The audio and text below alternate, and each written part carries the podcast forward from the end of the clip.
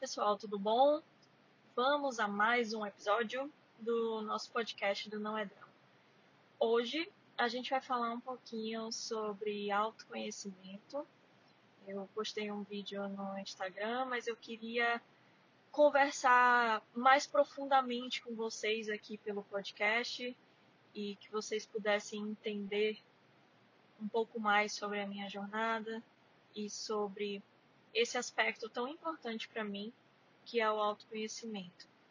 Como eu falei, eu tive algumas crises de depressão mais fortes, né? E, tive dois episódios bem intensos e fui buscar tratamento apenas após o segundo episódio que aconteceu em 2017.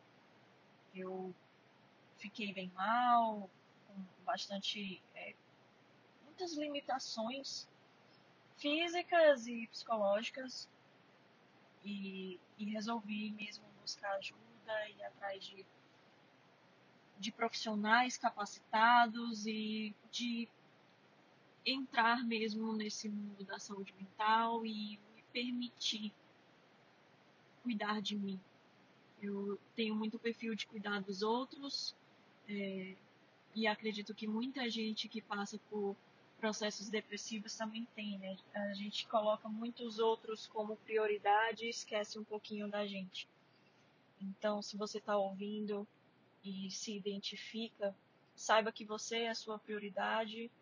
É, pode parecer egoísmo, mas se você não estiver bem, você não vai ter condições de cuidar verdadeiramente de ninguém que você ama. Então, é importante se cuidar, é importante estar bem, com a cabeça no lugar, para você poder ser suporte para outros. É, voltando ao autoconhecimento, eu, depois dessa segunda crise, resolvi, como já falei, é, entrar de cabeça no tratamento. E, e aí começou um processo longo, demorado, né? E bem, bem, bem dolorido. Então, muitas coisas que eu pensei que eu lidava super bem, muitas coisas que eu pensei que estavam superadas, que estavam bem resolvidas dentro de mim, na verdade não estavam. E eu passei por um tratamento de choque.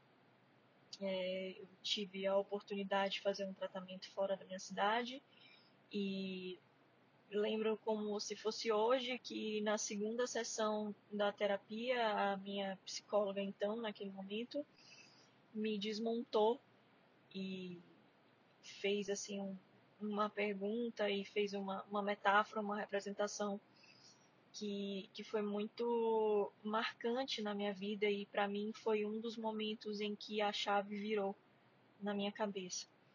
E ela, ela me falou muito que eu não sabia quem eu era, que na verdade eu tinha vivido uma vida de expectativas, mas expectativas dos outros e que eu precisava descobrir quem eu era, quais eram as minhas necessidades. E aqui, ouvir aquilo, num primeiro momento, foi impactante e desesperador, porque eu estava então com 27 anos e 28, na verdade, se não me engano, nesse momento. E de repente eu ouvi que você não sabe quem você é, que você passou a vida inteira é, correspondendo a outras expectativas foi muito assustador, né? Eu não sabia o que esperar, eu não sabia é, por onde, nem por onde começar esse processo de autoconhecimento.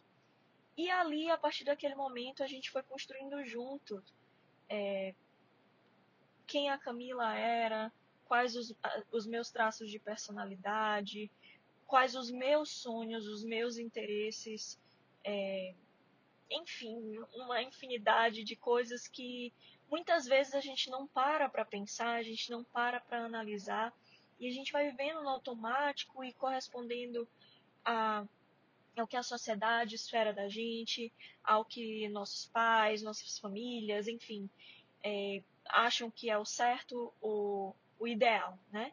E, e, confesso a vocês, e hoje eu tenho essa consciência muito tranquila, que eu sei que tudo que meus pais, meus familiares buscavam e buscam até hoje para mim, para minha irmã, são, é, são, são, são buscas que são frutos de amor, né?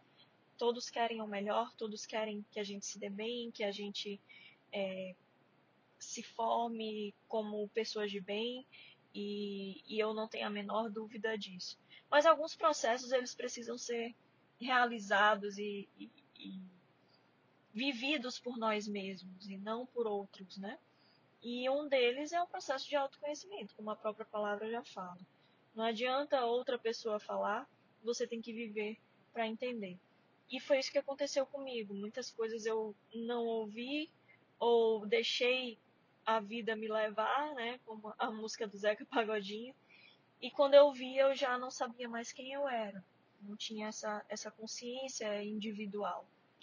Então eu precisei passar um tempo sozinha, um tempo para digerir, um tempo para me entender, para saber quais eram os meus limites, as minhas fraquezas, né, as minhas falhas, onde eu podia melhorar como pessoa e e como já falei de novo e, e gosto de frisar isso sempre, é um processo complicado, não é indolor, mas é um processo tão gratificante depois, porque você não entra mais em qualquer situação, você não se sujeita a qualquer coisa, você passa a entender o seu valor é, e você passa a ter à sua volta pessoas que somam, pessoas que só vão trazer energias boas, por mais que errem. Às vezes essas pessoas vão errar sim, porque ninguém é perfeito, mas sempre no intuito de lhe querer fazer bem, de lhe querer bem.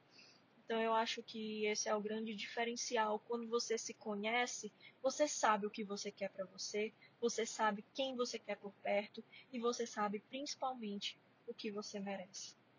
Então, por favor, pelo amor de Deus, vamos investir em autoconhecimento, vamos saber quem somos e o que queremos para nós e para o mundo, porque quando a gente se conhece, a gente sabe o que entregar para o mundo também. Tá bem? Um beijo, um abraço, fiquem com Deus e até o próximo. Tchau, tchau.